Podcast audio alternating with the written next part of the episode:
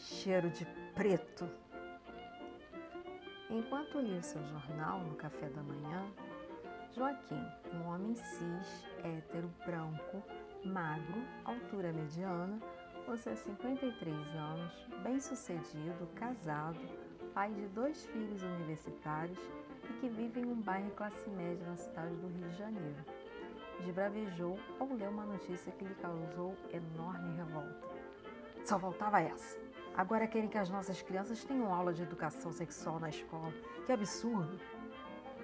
Ao lado de Joaquim estava sua esposa Lídia, uma mulher cis, hétero, branca, um pouco acima do peso, baixinha, com seus 45 anos, executiva em uma multinacional, que ao ouvir o comentário de seu marido ironizou.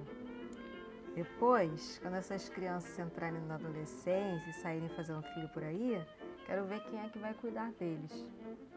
E seguiram debatendo o tema. Isso é um incentivo às crianças e adolescentes a começarem a vida sexual precocemente, além de erotizá-las, disse o indignado pai de família. Pois é. Este é o tipo de assunto que somente os pais podem saber o momento certo de ensinar aos seus filhos.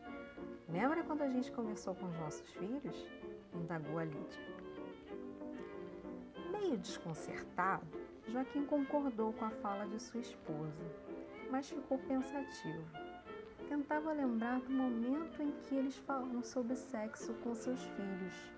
Ficou intrigado, mas preferiu não demonstrar que não tinha ideia do que sua esposa estava falando. Por outro lado, Lídia também não lembrava de ter visto o marido conversando com seus filhos sobre o assunto. Sua memória só estava a lembrança de ter pedido para que seu marido conversasse com eles por serem homens. Lídia então prosseguiu. Devido a essa conversa, nenhum dos nossos filhos engravidou mulher alguma por aí. Aposto que se eles tivessem aprendido sobre isso na escola, já seríamos avós há muito tempo, disse Lídia, soltando uma gargalhada. De fato, Lídia está certa. Nenhum dos filhos dela engravidou ninguém. Uma possível explicação para isso é que ambos são gays ainda não assumidos. Na capa deste mesmo jornal havia uma notícia sobre uma troca de tiros entre policiais e bandidos de uma comunidade que vitimou fatalmente um menino de 3 anos morador do local. Uma bala perdida atingiu a cabeça da criança, no momento em que ela saiu de casa para pedir ajuda ao se assustar com o barulho do tiroteio. Esta notícia também foi tema de debate entre o casal. Lídia, olha isso aqui. O que uma criança de 3 anos estava fazendo sozinha em casa? Ele devia estar em uma creche, afirmou Joaquim irritado. É aquilo que eu falo. Tem mães que não estão nem aí para os seus filhos. Aí, quando acontece uma tragédia dessas, saem às ruas para protestar e a imprensa fica dando palco para elas chorarem. Agora que o filho morreu, não adianta mais ficar se lamentando. Deveria ter pensado nisso antes de deixar o menino sozinho em casa. Falou a mais perfeita mãe do mundo.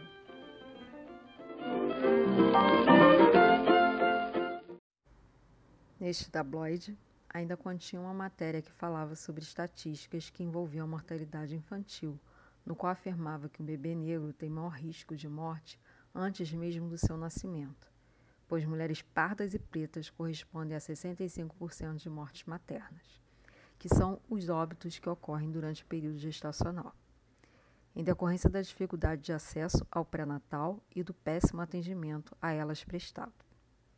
Além disso, após o nascimento, 70% de casos de mortes de crianças pretas no Brasil, com até um ano de idade, são por causas evitáveis, como pneumonia e diarreia.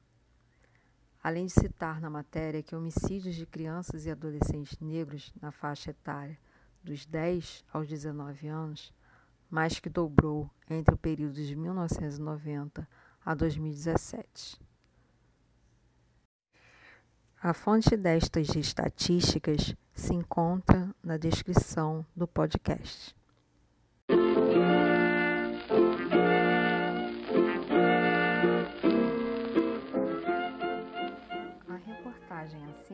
leu os seguintes comentários entre o casal. Mas que mimimi! Todo ano é a mesma coisa. Chega dia 20 de novembro e ficam com essa de consciência negra.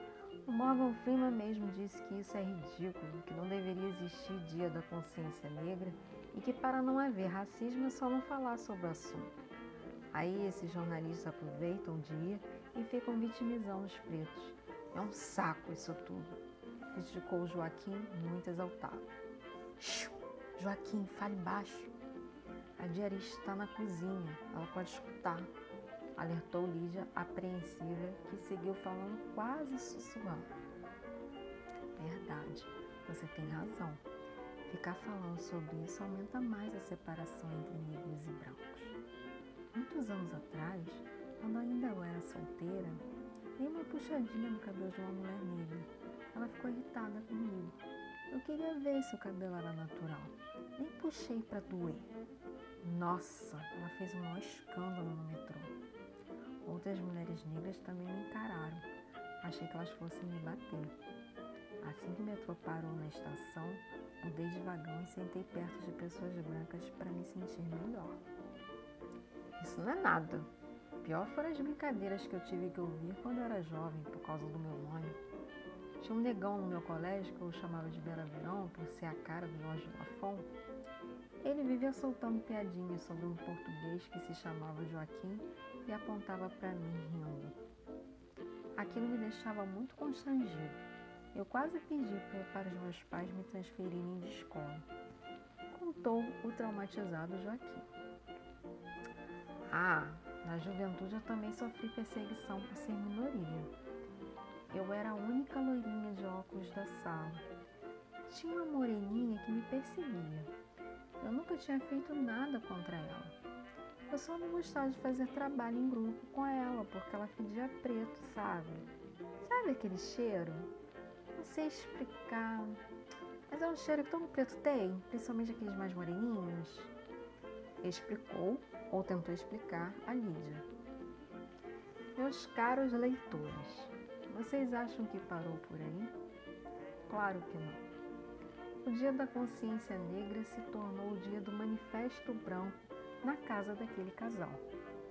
Neste dia, eles colocaram para fora toda a repressão ao qual foram submetidos. Irei poupá-los sobre as várias explanações sem qualquer pé ou cabeça que se sucederam naquela conversa. Só para constar, Sim, eles falaram sobre a existência do racismo reverso.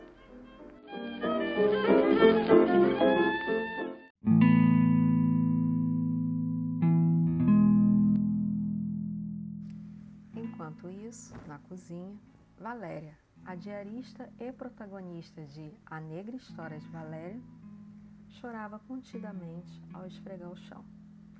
A criança que morreu após ser atingida por um tiro de bala perdida era um dos seus filhos. Se ela fosse visível aos olhos de seus contratantes, teriam notado que a foto que acompanhava a matéria mostrava a imagem dela. Diga-se a bem da verdade que seu rosto estava meio deformado, em razão de estar gritando e chorando inconformada com a morte de seu amado filho. Mas a reportagem divulgou seu nome também. Um olhar mais atento de compaixão e empatia perceberia que se tratava da contratada deles. Valéria escutou tudo calada, mas o seu desejo era explicar a eles a dificuldade que ela tinha para conseguir uma vaga em uma creche pública. Assim, ela dependia que seus vizinhos dessem uma olhadinha no seu filho enquanto ela corria atrás do sustento da casa, já que o pai do menino raramente dava dinheiro para ela comprar comida para os três filhos que teve com ele, após expulsá-lo de casa por conta da infidelidade. Inesperadamente, Lídia apareceu na cozinha, caminhando em silêncio para surpreender a Valéria. Ela havia dito ao seu marido que faria isso para ver se a Valéria não estava roubando alguma coisa, porque estava muito quieta. Quando a Valéria terminou o serviço, recebeu seu dinheiro e foi direto para o IML para tentar liberar o corpo do filho e ver como faria para enterrá-lo. Seus vizinhos fizeram uma vaquinha para ajudar nas despesas do funeral. e o dinheiro ganho naquele desagradável dia de trabalho contribuiu para custear tais despesas. Algum tempo depois, ao conversar com a sua colega de trabalho que havia indicado a Valéria para trabalhar em sua casa, Lídia ficou sabendo sobre a morte do filho de Valéria. Foi então que ela associou a Valéria à matéria do jornal que seu marido havia comentado com ela. Ficou em choque e levemente envergonhada pelos comentários que fez com seu marido sobre a mãe da criança. Mas rapidamente a vergonha foi embora e ela pensou: se ela estivesse tão triste assim, eu teria de trabalhar no dia seguinte. Deu de ombros e mudou de assunto.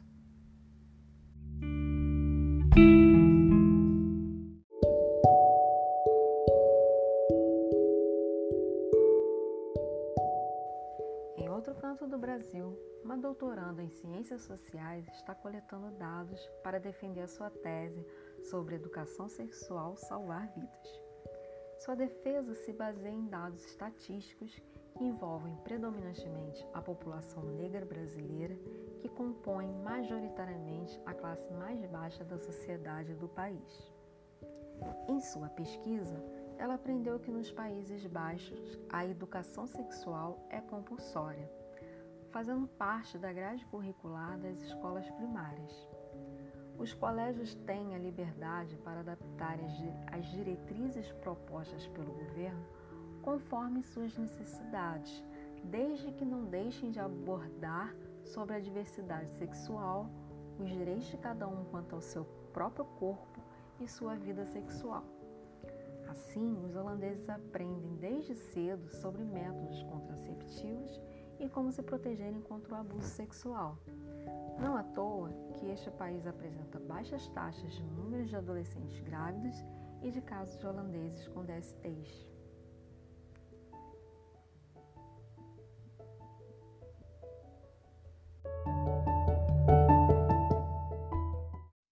Desta forma, ela acredita que se a educação sexual for implementada no Brasil igual ao adotado pelos Países Baixos, esta ação poderá salvar vidas pois fará com que diminuam drasticamente os índices de mortalidade materna de mulheres negras, cujo número de casos é muito alto entre as adolescentes, e de mortalidade infantil, especialmente os óbitos fetais, por conta da redução de casos de gravidez precoce. A ideia deste projeto surgiu logo após ela ler sobre a morte do filho de Valéria e as demais notícias do jornal naquele dia. Ela sentiu uma enorme vontade de ajudar a outras mulheres como a Valéria através de sua pesquisa. Ela também aproveitou para contribuir com a vaquinha virtual que fizeram para ajudar a terminar de pagar os altos custos com o funeral do filho de Valéria. A doutoranda entende que somente é possível termos uma sociedade justa se toda a sociedade fizer a sua parte, não atribuindo apenas aos políticos esta responsabilidade, por isso, ela irá se empenhar ao máximo para provar sua tese. E você, o que tem feito para melhorar a sociedade? Fim do episódio Cheiro de Preto. Autora Karine Deó. História fictícia com alguns dados reais, cujas fontes se encontram na descrição do podcast. Agora vamos às reflexões. É racismo reverso que fala ou é somente da famosa invertida? Por que ninguém fala sobre a responsabilidade do pai? Por que a cobrança é sempre feita sobre a mulher, inclusive por outra mulher? Você concorda que educação sexual pode salvar vidas? Encontro vocês agora no próximo episódio da próxima semana.